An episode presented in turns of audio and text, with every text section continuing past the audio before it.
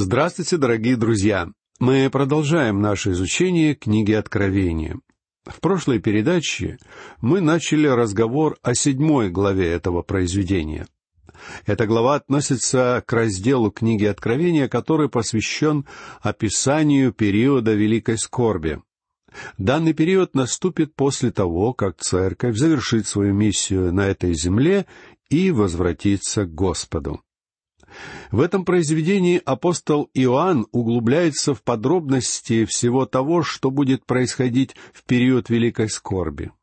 В период столь подробного описания которого мы не встретим ни в одном другом месте священного писания. Изучая шестую главу книги Откровения, мы стали свидетелями снятия семи печатей. Правда, на самом деле, пока что мы увидели, как были сняты первые шесть печатей. Эти шесть печатей являют нам начало суда. И этот суд состоит из четырех глобальных катаклизмов, которые должны произойти на этой земле. Первая печать ознаменует появление всадника на белом коне. Белый конь и его всадник — это образ Антихриста, который появляется и берет власть над всем миром. Далее следует снятие второй печати, которая сопровождается появлением еще одного всадника — вестника войны на рыжем коне. Антихрист явит себя в качестве правителя мира. Ему удастся установить мир на всей земле. Однако ему не удастся сохранить мир. И этот рыжий конь символизирует ту войну, которая охватит всю землю. Это будет настоящая мировая война. Снятие третьей печати сопровождается появлением всадника на вороном коне. Вороной конь символизирует скорбь и повсеместный голод, которые обрушиваются на землю. Следующая печать открывает путь для всадника на бледном коне, и его появление становится началом многочисленных болезней и эпидемий, которые погубят одну четвертую часть всего населения Земли. Пятая печать позволила нам увидеть великое множество святых, мучеников, Говоря о шестой печати, мы познакомились с некоторыми знамениями, которые предваряют судьбу всего безбожного мира в период великой скорби. И последняя, седьмая печать, скрывает от наших взоров вторую половину великой скорби, ее последние три с половиной года. В это время одна четвертая часть всего населения Земли будет уничтожена в результате всевозможных судов. Однако прежде чем перейти к разговору о седьмой печати, Иоанн отводит время для небольшого отступления, которому будет посвящена вся седьмая глава. Мы уже говорили в нашей прошлой лекции, что в своем произведении апостол Иоанн демонстрирует нам один характерный прием. Здесь и в последующих главах апостол неоднократно использует последовательности из семи событий, такие как снятие семи печатей, семь чаш гнева и семь труб. Причем обычно в каждой последовательности между шестым и седьмым событиями мы встречаем небольшое отступление — на первый взгляд может показаться, что эти отступления не имеют никакого отношения к самим описываемым событиям. Однако на самом деле они носят явно пояснительный характер, объясняя происходящее и отвечая на определенные вопросы. Именно эту функцию и выполняет для нас вся седьмая глава. Вы можете легко убедиться, что Иоанн следует данному принципу на протяжении всей оставшейся части книги Откровения. Этот прием разъяснительного отступления будет использоваться в случае семи труб, семи чаш гнева и семи персонажей, которые предстают нам в этой книге. Иоанн делает это, чтобы помочь нам не потерять нить его повествования. Этот небольшой отрывок, который отделяет снятие первых шести печатей и седьмой, представляет нам ответ на вопрос о том, что произойдет с людьми, которые обращаются к Богу и обретают спасение в период великой скорби. Я уверен, что любой, кто читает книгу Откровения, не может не согласиться, что выдержать все эти испытания будет весьма нелегко. И в особенности нелегко будет всем тем, кто обратится к Богу, примет Христа и будет стоять за Него. Поэтому возникает вопрос, сумеют ли верующие выстоять в этот период и каким образом? Все это и обсуждается в седьмой главе. Цель, ради которой между шестой и седьмой печатями появляется это небольшое отступление, состоит в том, чтобы показать, что запечатленные Богом святые смогут пройти через период великой скорби. Итак, прочтем стихи с первого по третий. И после сего видел я четырех ангелов, стоящих на четырех углах земли, держащих четыре ветра земли, чтобы не дул ветер ни на землю, ни на море, ни на какое дерево. И видел я иного ангела, восходящего от востока солнца и имеющего печать Бога живого. И воскликнул он громким голосом к четырем ангелам, которым дано было вредить земле и морю, говоря, не делайте вреда ни земле, ни морю, ни деревам, доколе не положим печати на челах рабов Бога нашего». Иной ангел — это уже пятый ангел в данном отрывке.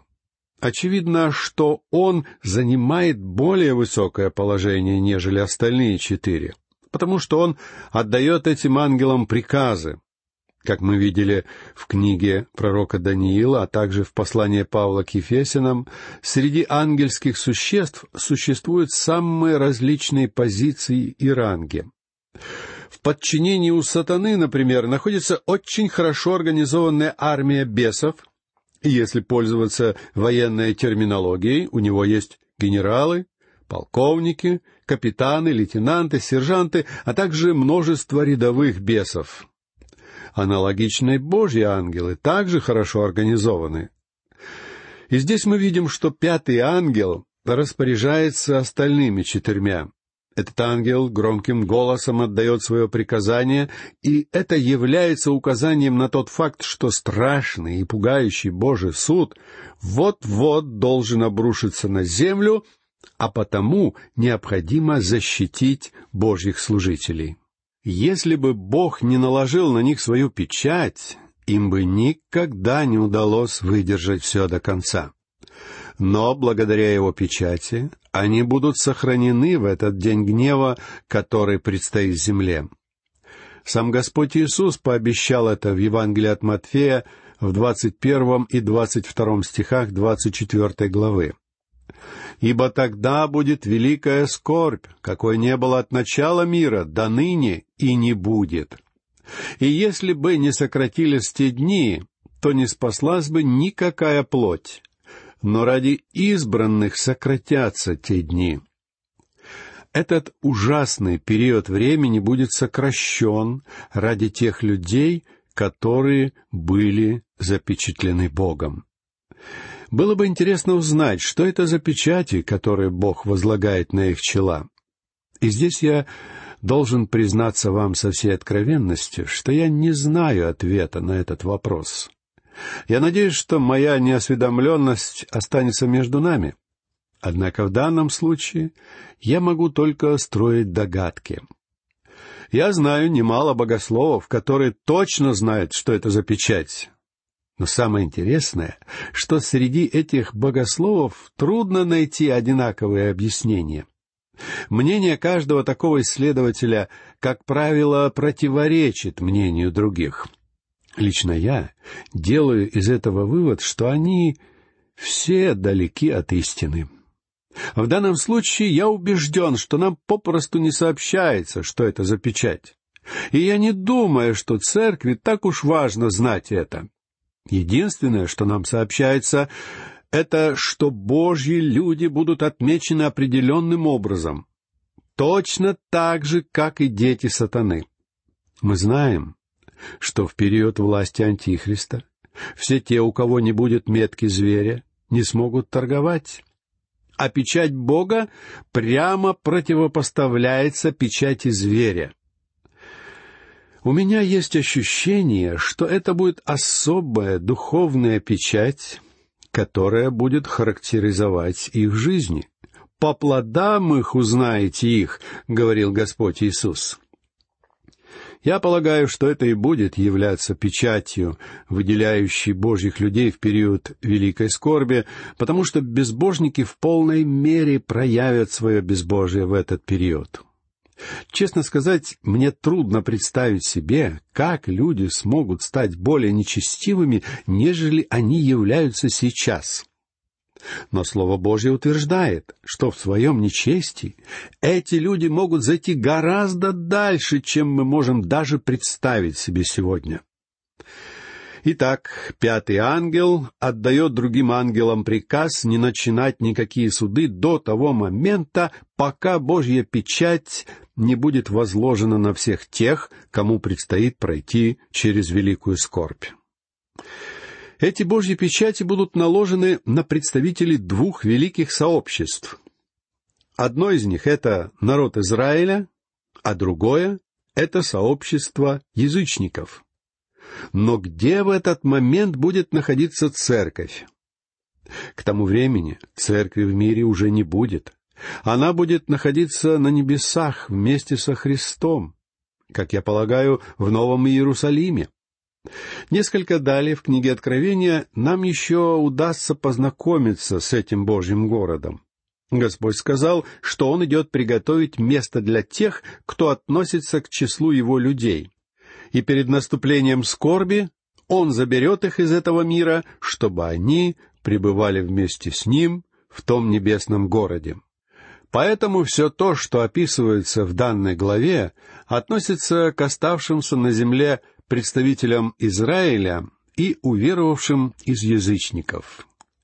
И сначала Иоанн описывает судьбу верного Богу остатка Израиля. Я замечал, что когда Бог имеет дело с народом Израиля, он всегда прибегает к использованию всевозможных дат и цифр. И наоборот, когда он работает с церковью, обычно не использует ни цифры, ни даты. Даже когда мы доберемся до великого множества язычников, которые были спасены в период великой скорби, нам не сообщается их число. Однако, когда Бог говорит об Израиле, Он всегда использует какие-то числа. Прочтем четвертый стих. «И я слышал число запечатленных, запечатленных было 144 тысячи из всех колен сынов Израилевых. 144 тысячи — это число запечатленных из числа народа Израиля. Однако позднее мы увидим, что из этого мира будет также взято великое множество язычников. Слишком великое, чтобы их можно было исчислить. Я замечал, что все евангелисты и проповедники сегодня с готовностью называют вам число людей, которые обрели спасение на их собраниях. Более того, отдельные служители грешат тем, что несколько завышают реальные цифры. Но в этой главе мы видим поистине великое множество Божьих святых, исчислить которых не мог никто. Очевидно, что в течение великой скорби будет огромное число спасенных людей. Как же именно они будут спасены? Они будут запечатлены Богом. Святой Дух будет находиться в этом мире не только для того, чтобы приводить к спасению этих людей. Также Он будет совершать особое служение, состоящее в том, что все эти святые будут запечатлены Божьей печатью, эта печать будет являться гарантией их избавления. Если вы хотите гарантировать сохранность какого-то письма, вам следует воспользоваться услугами заказной почты. Хотя данная услуга будет стоить вам дополнительных расходов, Однако в этом случае почтовые работники поставят на ваше письмо особую печать, и в дальнейшем будут обращаться с этим письмом особым образом.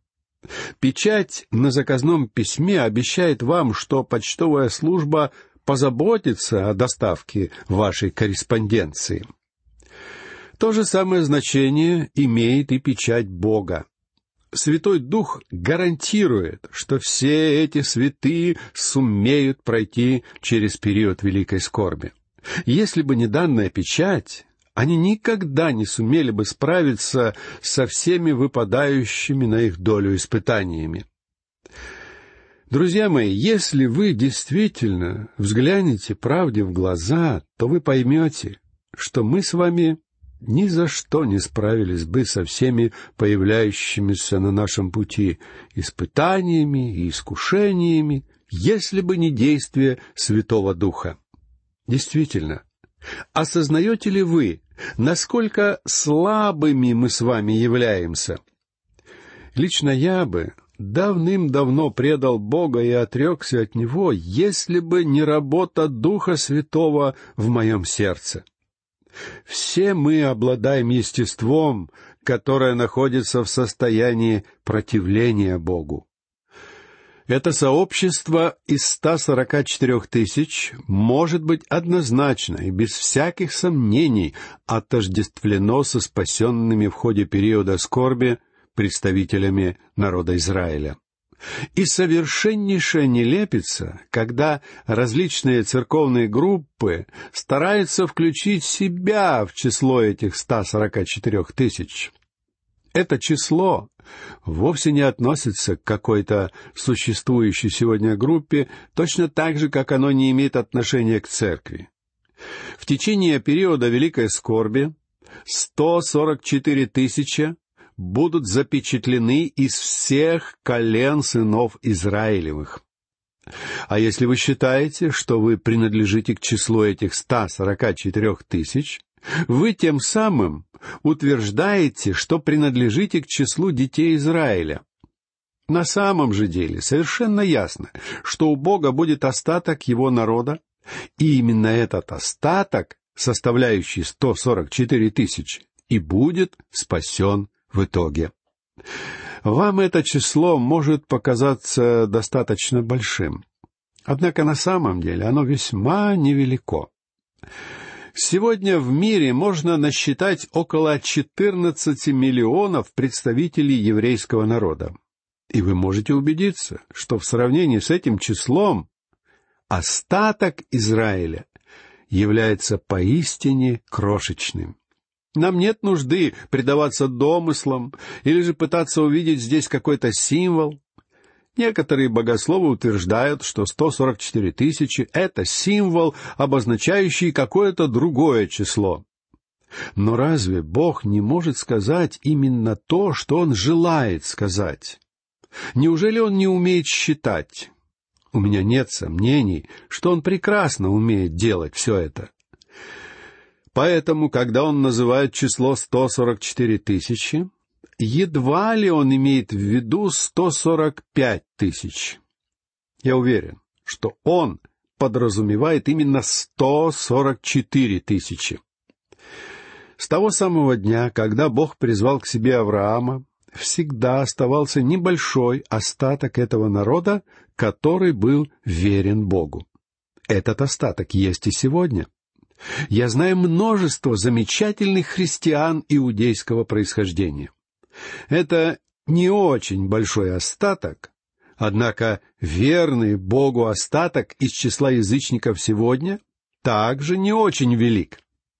Я уверен, что сообщество истинных верующих во Христа является сегодня подлинным меньшинством в этом мире — Павел пишет в своем послании к римлянам в восьмом стихе девятой главы. «Не плотские дети суть дети Божьи, но дети обетования признаются за семя». Это утверждение совершенно справедливо сегодня.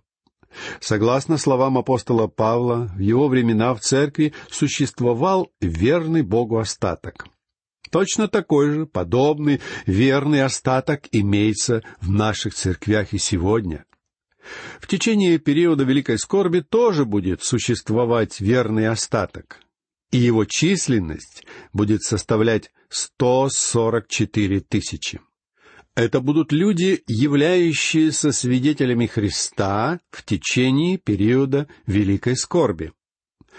В Евангелии от Матфея в 14 стихе 24 главы, говоря об этом периоде, Господь Иисус сказал, «И проповедано будет сие Евангелие Царствия по всей вселенной, во свидетельство всем народам, и тогда придет конец». Некоторые считают, что Евангелие Царства — это какое-то иное Евангелие. Конечно же, это не так. У Бога никогда не было никакого иного пути для спасения грешников, ибо это спасение всегда осуществлялось только посредством смерти Христа. Вы могли бы спросить Авеля, когда тот принес Богу маленького ягненка, неужели он думает, что этот агнец способен спасти его? И Авель бы ответил вам, что его ягненок всего лишь олицетворяет того, кого Бог обещал послать в качестве Спасителя мира. Иоанн Креститель указал нам на этого Спасителя, сказав об Иисусе такие слова. «Вот Агнец Божий, который берет на себя грех мира». Итак, Евангелие Царствия — это благая весть о смерти, погребении и воскресении Христа, которая должна будет пробудить народ Израиля, так что многие люди обратятся ко Христу. Они будут проповедовать Евангелие, но они смогут добавить нечто, что мы с вами сегодня говорить не имеем права. Они смогут сказать, и тогда придет конец. Иными словами, их будет отделять не так уж много времени от того момента, когда состоится возвращение Господа. У нас нет права утверждать, что приход Христа произойдет скоро, потому что мы не знаем ни дня, ни часа его возвращения. Но при наступлении периода великой скорби начнется обратный отсчет того времени, которое отпущено этому миру. И затем придет Христос, и наступит тот великий момент, которого так долго ожидал весь этот мир. Друзья мои, мы можем жить с уверенностью в наступлении этого славного момента. И этими словами я хочу закончить сегодня и попрощаться с вами. Всего вам доброго. До новых встреч.